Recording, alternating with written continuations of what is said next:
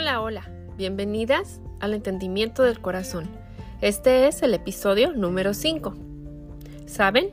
Cada que estoy armando un nuevo episodio, oro por cada una de ustedes porque, pues aunque yo no sé quién va a escucharlo, Dios sí lo sabe. Oro que sus corazones sean abiertos e iluminados por la hermosa verdad de su palabra. Bueno, en el episodio número 4 hablamos de la primer señal que realizó Jesús en las bodas de Caná y vimos lo que esto significó y lo que este milagro nos dice de Jesús. También estudiamos el pasaje donde él limpia el templo. Las invito a escucharlo eh, también este episodio. Así que hoy estaremos estudiando el capítulo 3 del libro de Juan. Y este capítulo es clave para entender a lo que conocemos como el nuevo nacimiento. Me van a escuchar frecuentemente recordando cuál es el propósito del autor, el cual lo encontramos en el capítulo 20, versículos 30 y 31, el cual es básicamente que Jesús hizo todas estas señales que Juan registra en su eh, libro para que creamos.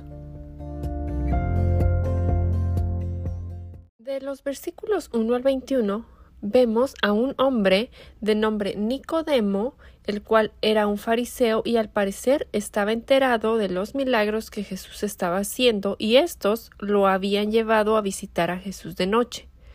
Algunos estudiosos mencionan que la posible razón para ir de noche fue por miedo a los líderes religiosos.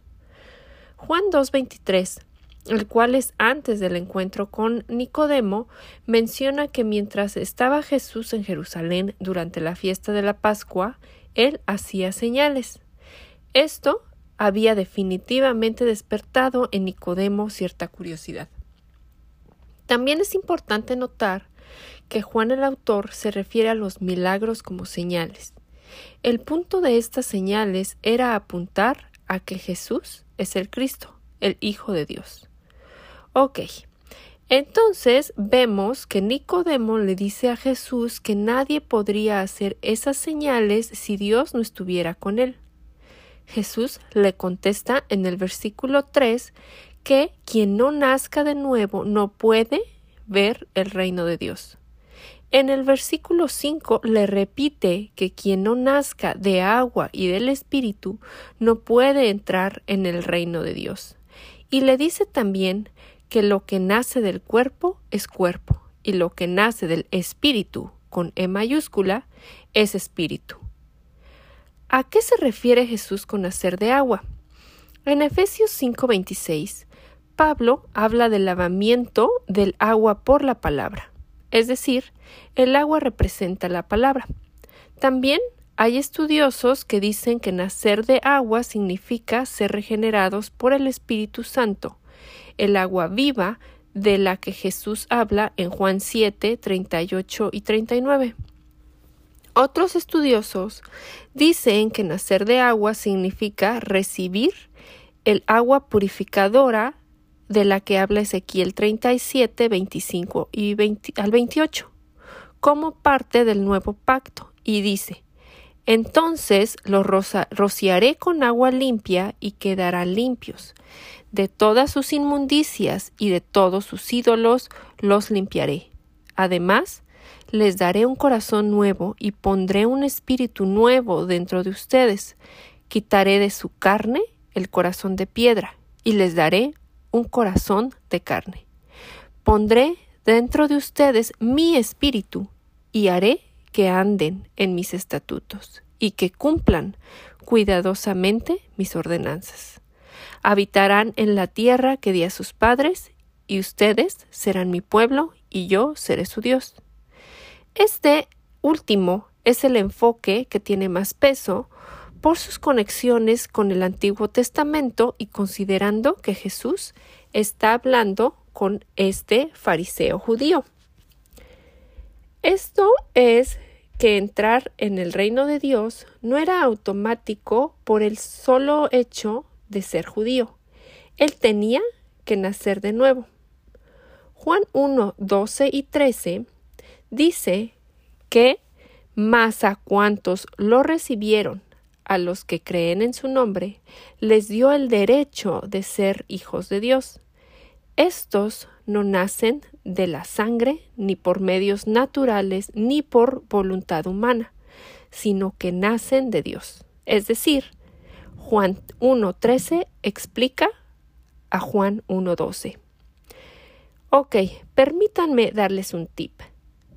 Marcar palabras clave en nuestras Biblias es muy útil, pues cuando observamos todos los pasajes donde marcamos la misma palabra, esto nos va a ayudar a interpretar fielmente el significado de alguna doctrina o tema.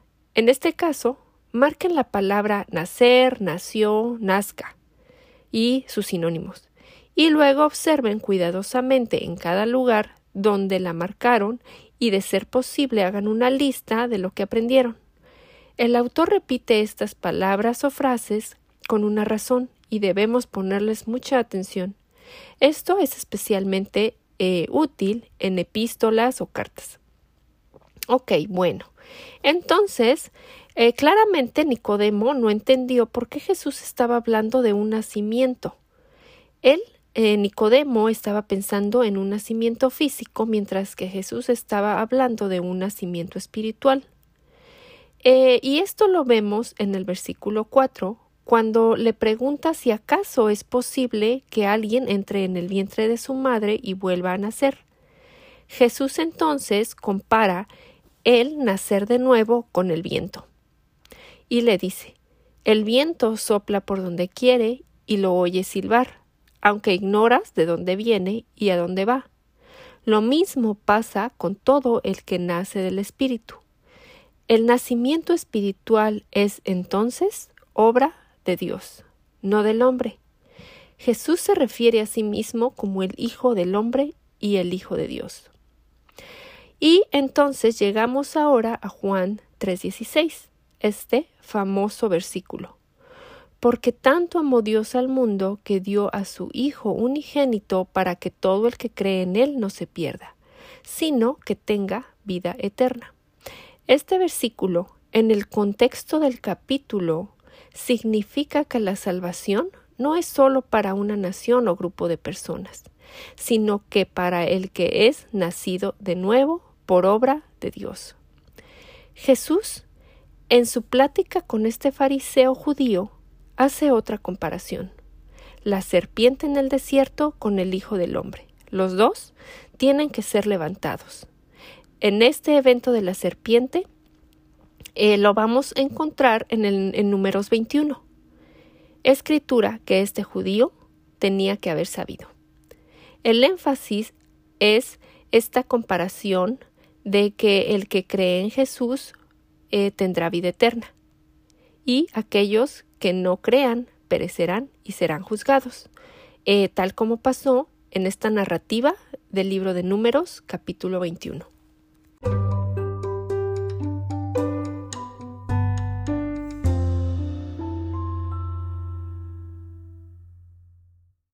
Los versículos 22 al 36 de Juan capítulo 3 vemos que Jesús va a Judea con sus discípulos y los discípulos de Juan el Bautista le dicen a este último que todos están recurriendo a Jesús y sus discípulos para ser bautizados, a lo que Juan el Bautista responde que nadie puede recibir nada a menos que Dios se lo conceda. Juan el Bautista se refiere a Jesús como el que viene de arriba, el que viene del cielo y está por encima de todos. Juan les recuerda que no es acerca de él, sino de Jesús. Al ministerio de Juan le tocaba menguar y al de Cristo crecer, y esto era motivo de alegría para Juan.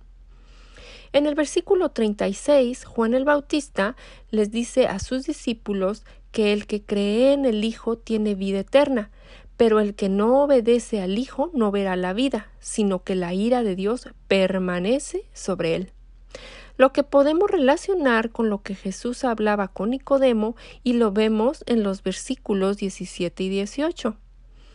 Dios no envió a su Hijo al mundo para condenar al mundo, sino para salvarlo por medio de él. No hay condenación para todo el que cree en él, pero todo el que no cree en él ya ha sido condenado por no haber creído en el único Hijo de Dios. El versículo 36 conecta el no obedecer, el no ver la vida eterna, con la ira de Dios, permaneciendo en la persona. No creer trae juicio. Juicio es la ira de Dios sobre la persona. Los que no obedezcan enfrentarán la ira de Dios en el futuro, así como ahora, porque la ira de Dios permanece en ellos. Creer genuinamente resulta en obras. Las obras de Dios obran en una persona que verdaderamente cree en Jesús como el Hijo de Dios, el Cristo.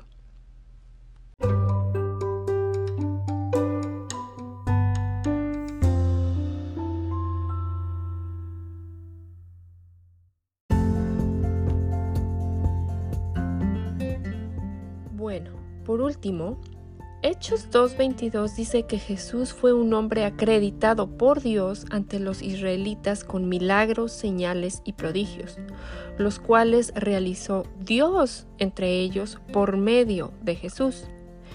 Amigas, en los Evangelios leemos todos estos milagros que apuntan a Jesús como el Hijo de Dios, como el Dios mismo que hasta la fecha resucita personas que están espiritualmente muertas otorga corazones nuevos y quita ceguera espiritual. Oramos por corazones obedientes a su palabra, la cual es viva y eficaz y más cortante que cualquier espada de dos filos. Penetra hasta la división del alma y del espíritu, de las coyunturas y los tuétanos, y es poderosa para discernir los pensamientos y las intenciones del corazón. Gracia y paz a ustedes. Hasta el próximo episodio.